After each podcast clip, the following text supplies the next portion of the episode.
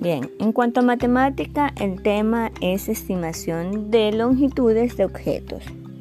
Recuerde que nosotros, para poder medir o estimar alguna medida aproximada de un objeto, podemos hacerlo con diferentes partecitas de nuestro cuerpo o con otros materiales.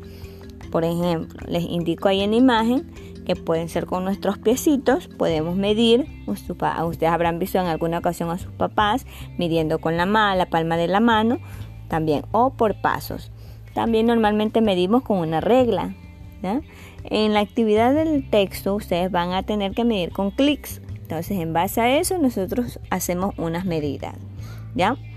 Bien, ahí les indico también un video para que puedan observar y aprender un poquito más acerca de estas medidas.